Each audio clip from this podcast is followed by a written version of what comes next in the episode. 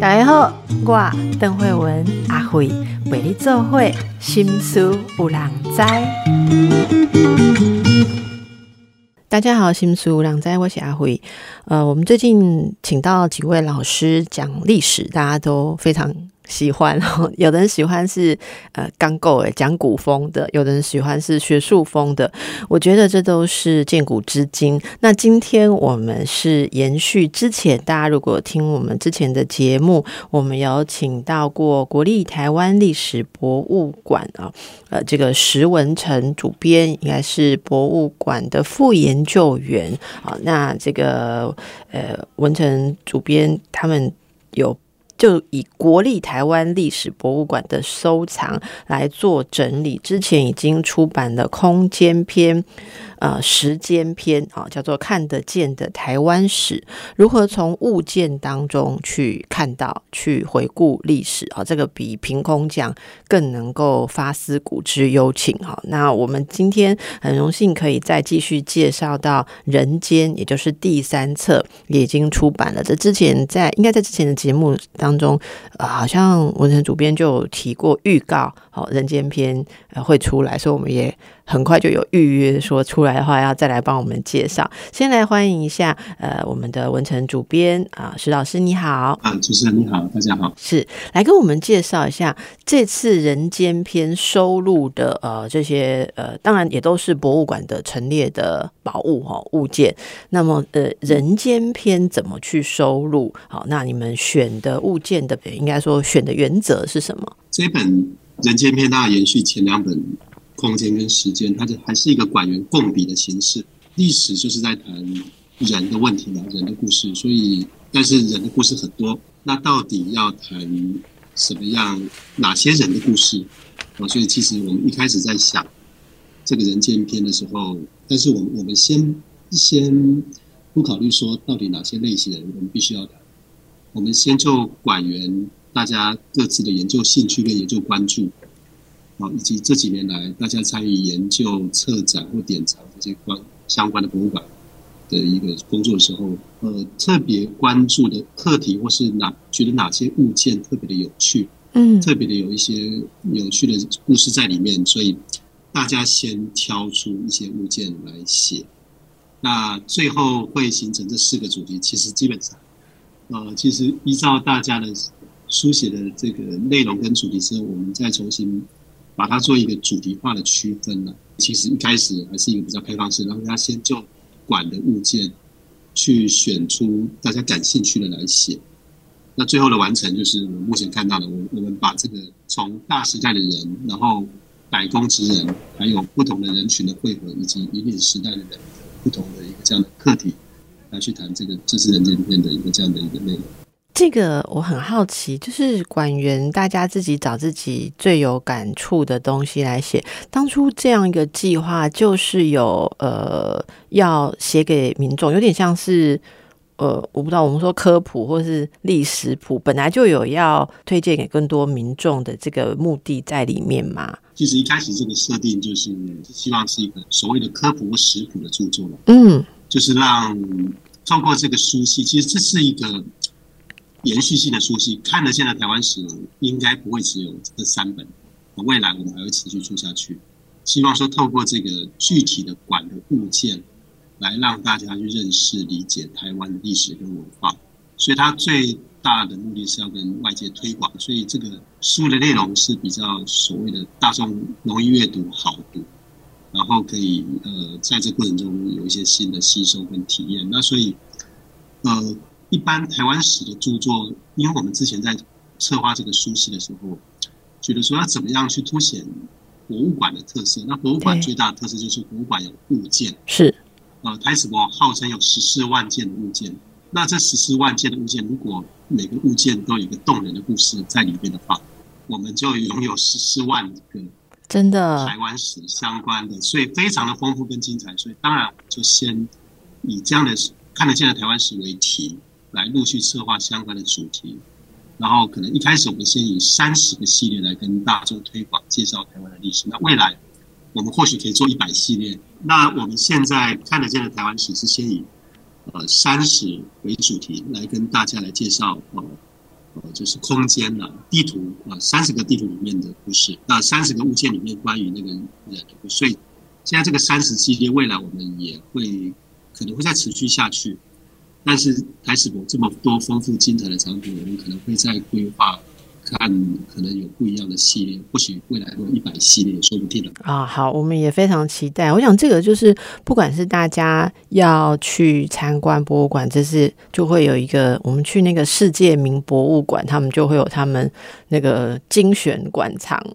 的详细介绍，我们未来也会有这些啊，一一个一整个系列。那其实呃，一般人对博物馆的典藏品的印象哈，都是说可能就是蛮有距离的一些文物啦，或是艺术品啊哈。那当然历史大家也会想象比较久。不过我们看到这一次这一集书中有有一些其实是一九九零之后的。馆藏对不对？好，这这也是蛮蛮特别的哈。那呃，我我我自己看到觉得蛮有趣，像是这什么呃扫除黑名单啊，哈，然后还有什么印尼的货运行啦，哈，还有庙宇的防疫公告哦，都纳入馆藏哈，这蛮有趣。我我们也呃帮民众问一下哈，什么样的物品是可以纳入你们的馆藏？好，例如说，我们今天的脚本不会变成馆藏，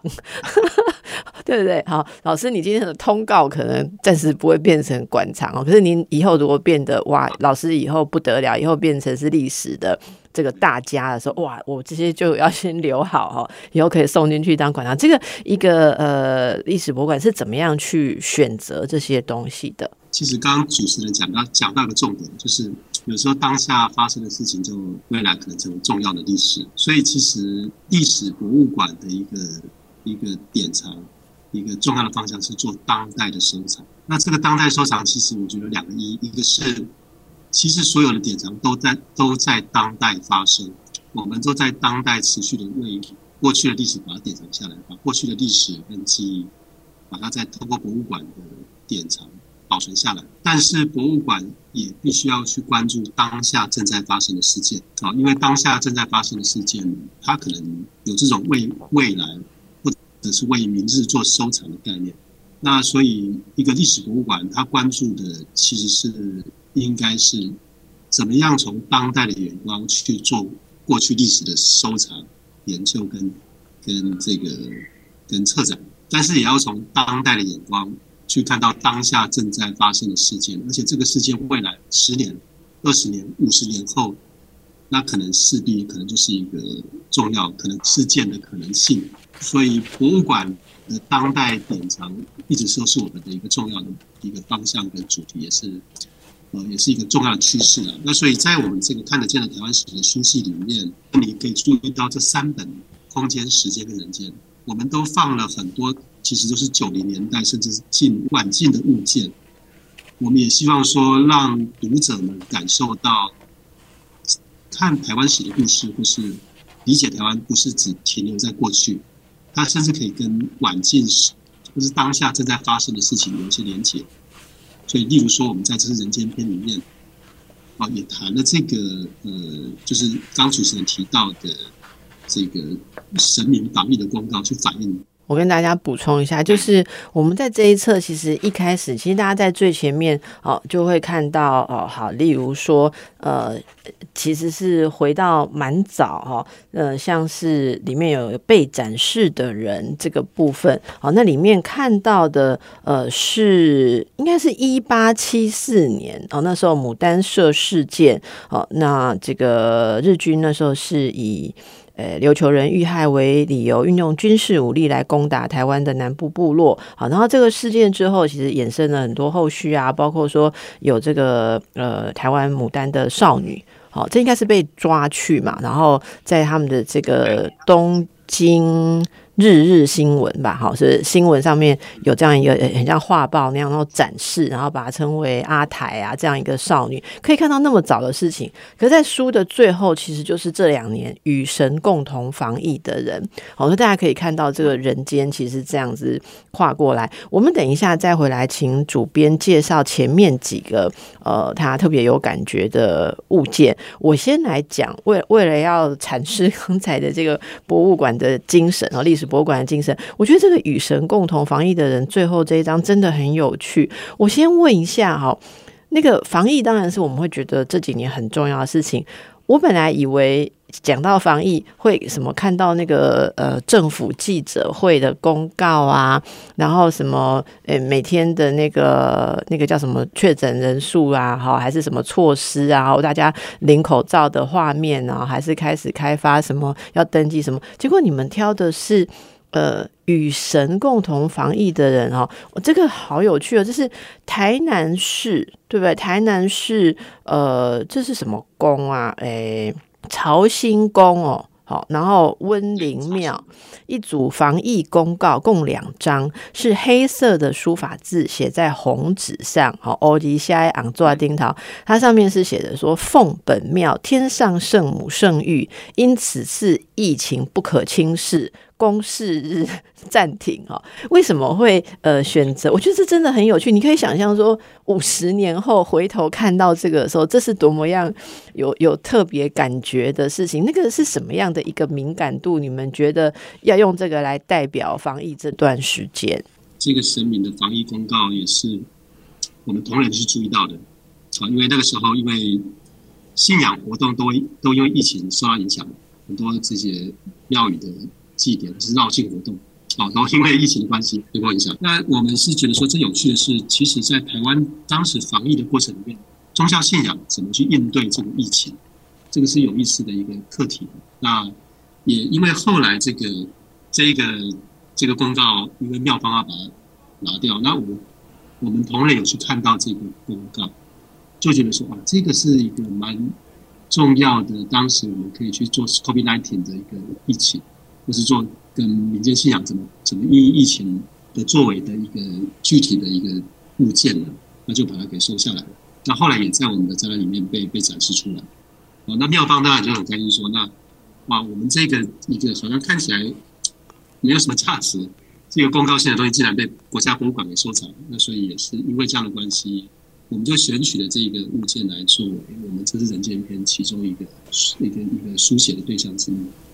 我我觉得这真的大家可以想象，就是呃，做历史文物馆藏的人哦，就是研究历史的人，是真真的有一种很很细腻的感觉了。哈，我我的意思是说，从民间的活动这一端来反映的时候，我们看到这样的公告，真的就是比收政府公告。更更有感觉，好，他就就会知道怎么样已经影响到民间。我读一下在书里面这边。呃，我不知道这一篇是哪一位写的啊，但是这里写到说，记录防疫公告的故事啊，为了记录这个故事，那笔者拜访这个庙宇啊，然后得知这两件防疫公告是依据神明降价指示的哦，其实应该就是人已经有感受到疫情，然后去请示神明，那就可以看到这个人间的活动哦，就我们这一今今天这一册叫做人间篇，然后这边有一段话我念一下，看着这些公式。记录不禁想着，人们从哪些管道了解、想象疫情状况跟防疫措施？是疫情指挥中心的记者会，还是社区、公司、学校或宗教场所等的公告啊？然后在这个公司记录簿当中，精简却有力的道出台湾疫情的样态，甚至如预言般提醒信众，对照实际的疫情发展跟防疫政策。那三年来的疫情历历在。所以后来可能呃，就是研究员还有去找他们公司记录部里面更多，对不对？哈，像这里面什么呃，二零二零年三月，哈，这边有呃这个指示哈，说要诶，就是神明生日的办理要简单就好，有没有哈？然后大戏取消，假都取消，诶，这个高杯哈。叫招培进插足取消，就是其实这些取消都是因为疫情，然后后来还有很多说，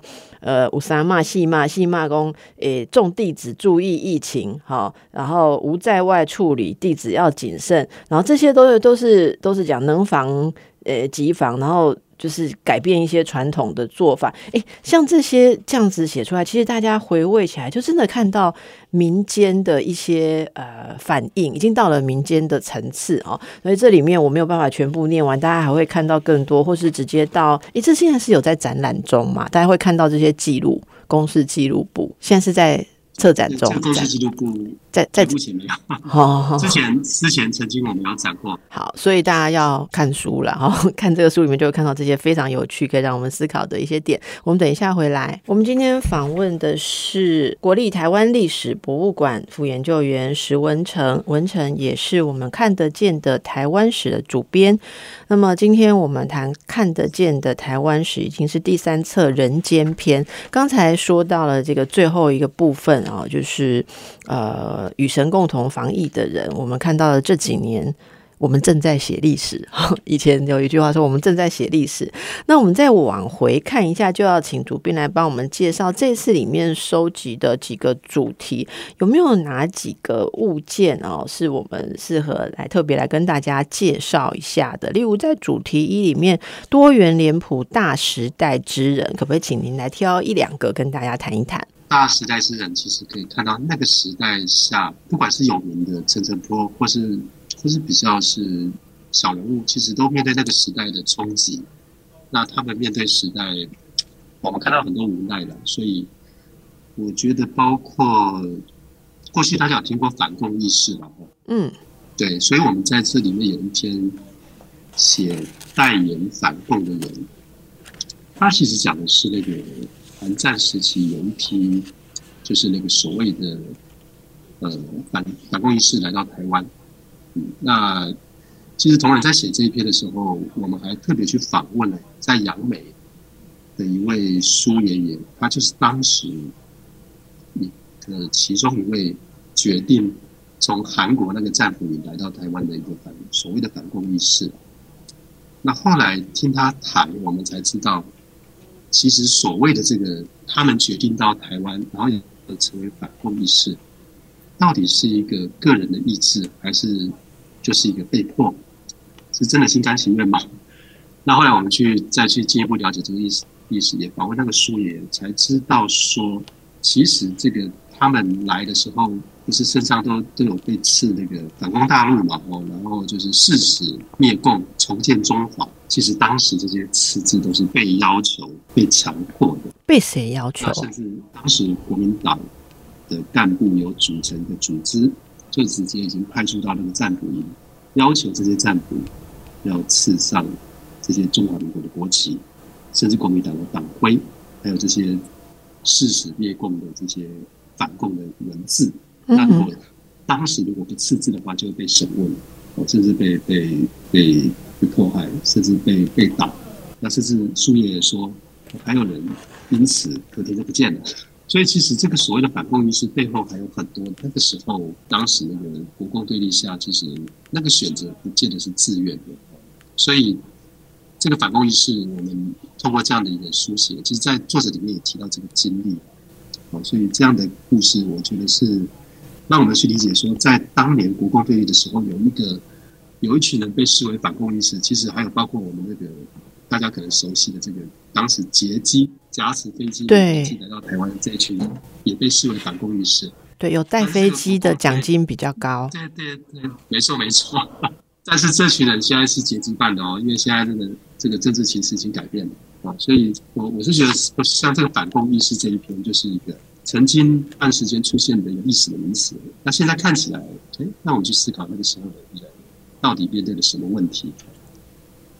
哎，我们看到这一篇里面写，其实这这这个点真的以前比较没有思考过。像您刚刚嗯谈到这个苏先生哦，就被。呃，就是有有被报道、被访访问的这个苏先生，我在书里面看到说他是成长于四川，然后那时候加入当时所谓的国军，然后后来呃加入共产党之后，作为中国人民志愿军，从四川徒步行军去到朝鲜半岛加入。韩战，然后韩战之后成为战俘之后，他选择来台湾，然后再这样要来，你刚刚说的就是在这个战俘营里面就被呃要求，或者说被引导要自治啦，或者说要呈现这个他们是奔向自由哈。所以这包括还有义士村，就是他们来了之后，这是是在杨梅义士村，每天都会响起一些广播，说：“亲爱的义士们啊，温暖的被窝是睡不长久的啊。”然后就是有包括一些什么思想正确啊，哈，从军报国这一切的活动。这里面呃，这边这一篇呃，就是呃，管员或研究员也有写到。这个自由已经那时候变成一个象征，哈，到底自由之路是什么？然后它是到底这个自由的层次，它是完全自由吗？我觉得现在回去看这个点，真的好很很特别哦。那这个这个是一个。还蛮细腻的点，大家有看到这里面的照片？呃，是据说是一九五四年有一部影片叫做《奔向自由》，这是这是纪录片吗？是个官方影片对吗？对，这个是馆藏的。那其实也是因为我们同仁看到这部影片，就我们就讨论说，那或许可以透过这个影片来谈一下韩战这一群被视为反共意识的人。嗯，那后来因为我们同仁的亲戚。也认识这位苏爷爷，我们就觉得哇，他刚好有一位实际见证那个时候从韩国往韩战战场来到台湾的这个所谓的反攻仪式，那我们就把这个影片带去苏爷爷家，然后播放给他看。哇，他看到这个影片就想到他当时在在战俘里的情形，以及所以他他当时就很感动啊，所以他他也不知道说怎么这个有这样的影片去记录他们那时候来到台湾的过程。不过，当然，这个影片是一个正式宣传片，对，那所以，不过还是记录那个时候的这群人怎么来到台湾，以及他们怎么被安顿的过程。对，您刚刚有提到说，其实历史好，或者呃，一个历史博物馆，就是能够以当代的眼光来呃看，或是理解，包括过去的事情，以及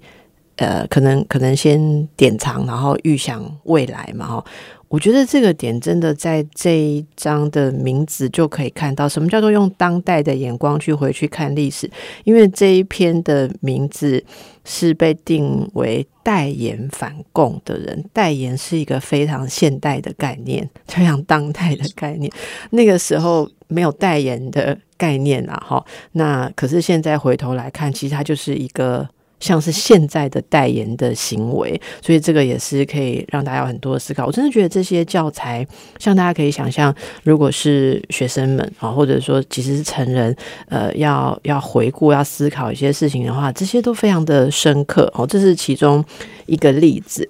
那么，另外刚才您也提到，像这个陈晨波嘛，哈。其实这个这段的历史，可能大家会更熟悉一点。不过这次的物件里面，我觉得有有蛮有趣，一个是以父亲的口吻交代小孩子的事情。对不对？然后一个就是讲家里面，呃，可能可能这是跟他妻子嘛，就是还母亲好讲的一些，所以这这几样，呃，在这一篇消失的人里面讲这个二二八事件啊，里面陈晨波留下的一些文字啊，他在书里面呃空白的地方写的东西哈，呃，这个部分会想要带给大家怎么样去思考，会想看到什么？嗯，其实。二八事件这个期间，很多是被消失的。那陈永波先生，嗯，这个遗书是在几年前，二零一六年的时候，当时陈仁波先生的，就是那陈崇光，他的儿子陈崇光，以文教基金会的名义捐给博物馆，也包括陈仁波先生当时被枪决时所穿的那个内衣跟衬衫，现在也在台史博的常设展展出。嗯，那所以。包括我们这次人间篇提到的这几篇遗书，就一起捐给了博物馆。嗯，那这个当然是一个重要的台湾历史的的物件哦。那见证了那个时候那个时代下的知识分子他所面临的这样的情境以及这个，所以这几幅遗书，那同仁在写的时候，当然可以感受到这个是他已经知道。他应该不久人世了，所以在木在应该都是在木桌上面写的吧。所以同仁也注意到说，他随意拿了一些纸来留下一些字字片语，然后寄托他对家人以及他即将离开，或是他作为作为父亲啊，以及托他作为一个家艺人，或是作为陈澄波，他的最后的一个寄望跟想法。那同仁是认为说，陈澄波先生，呃，虽然已经知道他要被被夺走生命了，那当时他并没有把他这种绝望跟恐惧感写在这个纸纸上，他还是。提到呃，比如说他为十二万人死，他他没有，他不会后悔，他无愁以，以及请大家珍重，然后请大家要保持健康。啊，所以他觉得说，郑仁波先生虽然在这个情况下，他还是不是用悲伤来传达他最后的一些想法，是希望大家鼓起勇气啊，继续去努力的去拼下去啊，然后珍惜现在跟未来。我想是这篇这个作者想要传达的部分。是，呃，这边可以看到您刚刚说的那个在木桌上面写字，其实大家可以想象那个时候木桌上面写字，会你那个那个字迹就有木纹存在哈。对，然后这里面其实他写给呃女婿，哦，是写给女婿的，说大概明天上午在家事。离别一事，好，这样子的几个简单的字，还有呃，这个父亲，好，呃，你父陈波的遗言，就是刚才您讲到这个为十二万同胞死，好，还有呃讲说要孝养。教孩子们要孝养母亲，然后呃兄妹姐须和睦，要勤读圣贤，显扬祖宗，然后还要包括这个，我觉得这像里面这个第四点，我特别看到他写婢女之婚姻，听其自由，这个是指其中一个女儿吗？就是说他的女儿的婚姻让女儿自由选择，这那时候应该也是非常前进的概念吧？是啊，是。好，然后其他就是像棺木简单啦，哈，这一些哦，然后还有另一面写着棺木内需三张金钱投入换付显性，要棺木内要放三张金钱，这什么？这是换付显性，这是有特别的意义噻？因为我们那个时候也没有特别去问那个陈光先生，不过就是这应该是一种特别的习俗，那。可能他希望说，所以倒是你注意到这一点，嗯，这句话当时同仁同仁没有特别去注意到，到底陈德波先生希望在棺木里面放三张金钱的用意是，不过他他基本上是认为说，他的这个葬礼是简单为要，对。对我，我觉得为什么刚刚说我我会读一些里面的细节给大家听，因为当我们我们当然都知道这整个事件，然后大局势，知道有人被消失，可是当你看到那一个人以那个人为主体，然后他有他的一些想法之后，你是觉得多么的靠近，他就跟所有人的父亲家人一样，他在交代的事情哈，然后后面这个。嗯，写在一张日文书籍的内页，哦，这是一个最后写的，就是呃，它是用日文写的，好，然后译起来是大家再见，请珍重，要孝顺母亲，好好相处，请不要帮我换掉西装。美国衣服留给崇光纪念啊！我觉得这些就是，你们感觉这些就是一个一个你你很能感觉得到，甚至他的个性、他的一些细节的的这样一个活生生的人。好，我想这这个就是一个一个最好的呃写照。为什么我们大家需要这个去看到这个看得见的物件？这是看得见的历史。所以，所以大家，我们举了几个例子，大家可以想象，这里面还有非常多哦。那我我觉得有一个大家也会很好奇的是，在收藏这些东西或者呃为这些东西定调，然后考证的时候，是不是会经过呃很多的困难哦？有没有一些这过程当当中不容易的辛酸？我们等一下再来请教一下。刚才主编有提到说，其实这里面包括这个大时代，还有一个像受报的人，哈，受报报是那个呃，应该是那时候的原爆，就是原子弹爆炸。我我先问一下，大时代是什么意思？我们现在不是大时代，那个时候是大时代，或者说有好多个时候是大时代。什么叫大时代？其实大时代讲就是那个比较大的历史事件啊，比如说或是。呃，在在时代之下，我们人怎么面对时代呃，做出什么样的抉择？哦，我们怎么处事了？所以，我我们那个大时代之人，其实谈的是谈的是那个面对，比如说时代的时代的转变、政权的转变，嗯，重要重大的社会事件或历史事件，那我们受到的影响是什么？那当中我们有怎么样的故事，或是人生的课题跟抉择在里面啊？所以在在第一个大时代之人，所以其实这十篇，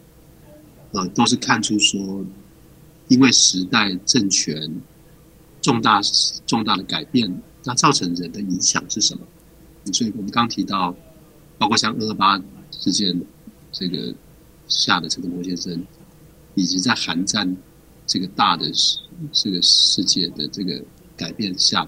在这一群反共所谓的反共意识，他们怎么面面对这个社会，或者面对生存？是，真的是很好的诠释。那刚才您有提到像那个受报的人哦，这个是有一个苏百灵，他是呃昭和十八年十一月二十二日有寄给这个应该也是他家人吧，苏长林的一个信签，所以他应该是那时候在